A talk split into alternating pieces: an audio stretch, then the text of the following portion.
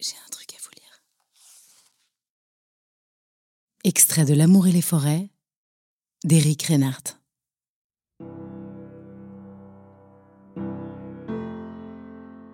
On est tous divisés. On est intérieurement plusieurs personnes contradictoires qui se combattent ou dont les intérêts se contredisent.